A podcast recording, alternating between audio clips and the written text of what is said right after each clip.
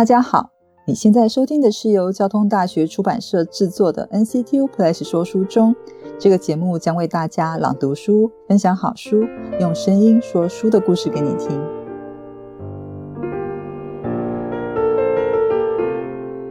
近几年，为了推动客庄经济，台三线被政府设定为国家级台三线客庄浪漫大岛。各地不仅吹起古镇新老街的观光氛围，也激起许多对在地人事物的想象和探索。从历史的角度来看，台三线是一座考古学的现场，也是博物馆陈列室。在不同政策的推动下，容纳不同人群流动、相遇、离开，又重新整合。而这一集，我将沿着台三线来到苗栗诗坛老街，分享《倾听诗坛》这本书里。介绍的一间阿妹狗水板店，一个家庭，三个女人的故事。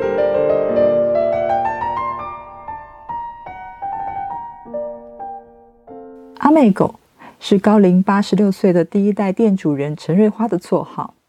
年幼的时期，陈瑞花爱哭，每当哥哥准备去田里工作时，总会听到她的哭声，于是哥哥就会向邻居抱怨：“阿妹又在哭了。”在客家话里面。哭跟狗的声音有点相似，也因此他就帮妹妹取了个绰号，叫做阿妹狗。陈瑞花长大后开了个店，卖起客家传统的米食水板，并用了小时候自己的绰号作为店名。只是当我们走进阿妹狗水板店，看到店里忙碌的都是女人时，让我就觉得很好奇：这个家里的男人呢，怎么都没在店里帮忙？又或者为什么只留下这群女人？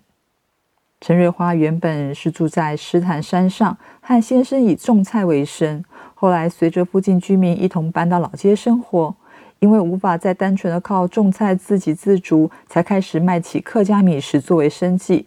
而后就传承给他的媳妇以及孙女。原本我们以为水板对于瑞花婆婆来说一定有它的特殊意义，才能够维持三代经营到现在。但是我们向她确认时，婆婆却毫不迟疑的回答：没有。完全没有。原来做了大半辈子水板的瑞花婆婆一点都不喜欢水板。她回想起刚到老街选择做水板生意时，自己什么都不会，只能到处去问人该怎么做，再靠着自己不断尝试碰撞，想要找出最好的米水比例。甚至她在想请娘家姐姐传授一些手艺时，姐姐也因为担心瑞花婆婆会抢了自己的生意，而不愿意好好的教她，只是含糊带过。最后，瑞花婆婆只能自我摸索。在我们拜访那天的凌晨时分，原本想要进屋记录第三代老板娘余春娇制作水板的过程，瑞花婆婆特别坐在店门口，坐在那个专属她的粉红色塑胶椅上面，阻挡着，不愿意让我们进到屋店里面，并且用那她很不流利的国语说：“不让你们进去，你们在这里就好。”直到后来啊，我们多次造访，才逐渐理解瑞花婆婆那天的坚持。他守护的是自己毕生的心血，是他不断改良做法的每一个时刻，是刚下山时无人愿意教导他，还是得靠自身学习磨出的一门独家手艺。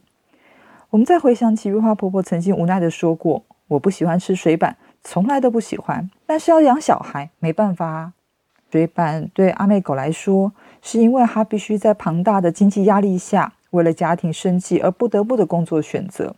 他要守护自己辛苦学习来的私房味道，不能和他人分享，而各中的甘苦也无法与他人分享。不过啊，虽然说这门手艺没有办法外传，但是维持生计的工作还是得一代一代传下去。所以，当媳妇肖秀珍嫁进门后，瑞花婆婆便把技术传给她。后来，再由肖秀珍交给第三代，也就是我们现在还在经营的这个老板娘余春娇，也就是秀珍的长女。这个流传三代的美食。从婆婆传给媳妇，妈妈传给女儿，各自有着迥异的女性样貌和属于他们自己以水板的独家记忆。作为第三代了女老板，余春娇说：“水板是我唯一从妈妈手上学得的手艺。”不过这样话说到前头了，在春娇三十几岁的时候，她的母亲肖秀珍在老家喝农药自杀，此后才由春娇接起水板店的经营。春娇回忆起这件过往。还历历在目。他说：“这感觉很像没有很久以前的事情，现在想起来还是会很难过。以前太依赖妈妈了，什么事情她都会帮我们小孩子用的好好的。当她走了之后，他和弟弟妹妹都不知道该怎么办。春娇回忆起在事情发生那一天，他骑着机车载着他自己的大女儿回老家找母亲。他遍寻家中，就是找不到妈妈的身影。而当时屋外有一只狗一直在叫，一直在叫。附近又没有其他人家，他们母女俩啊，因为很恐惧，就不敢再进入家中，只能等到弟弟下班回家才进到家里面。那那时候在家里的走廊斜坡上，看到妈妈已经躺在那里，已经离开人世了。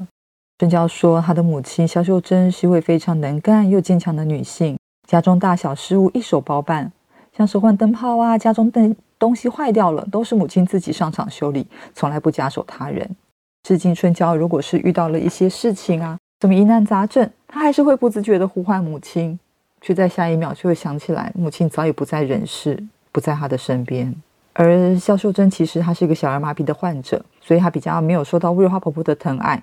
因为她会被认为说你脚有缺陷，所以无法照顾家庭。他们婆媳关系不算太好。在春娇和她弟弟妹妹小时候，甚至因为曾经心疼妈妈，觉得好像被奶奶欺凌，她就私底下会换强势的瑞华婆婆叫做老佛爷。那我们如果以余春娇的说辞作为草稿，可以想象萧秀珍当年可能因为那个媳妇的身份，还有她身体上的一些障碍，在家中的地位不高，那也显现出当时女性可能为了家庭付出而必须要被支配的时代轮廓。回忆起母亲去世的那个时候，第二天，父亲的同居人便搬到家里面了。原本春娇很不能接受，后来她才知道对方是接受自己母亲的请托，希望能够带自己来照顾家里面。春娇这个时候才释怀。她心里想：如果连母亲都不计较，那她还有什么好怨怼的呢？这么多些年过去了，春娇就喊对方叫做干妈。而干妈也如同她自己母亲的期望，她将他们的家里打理得很好，而且也教导春娇如何制作各种的客家米食。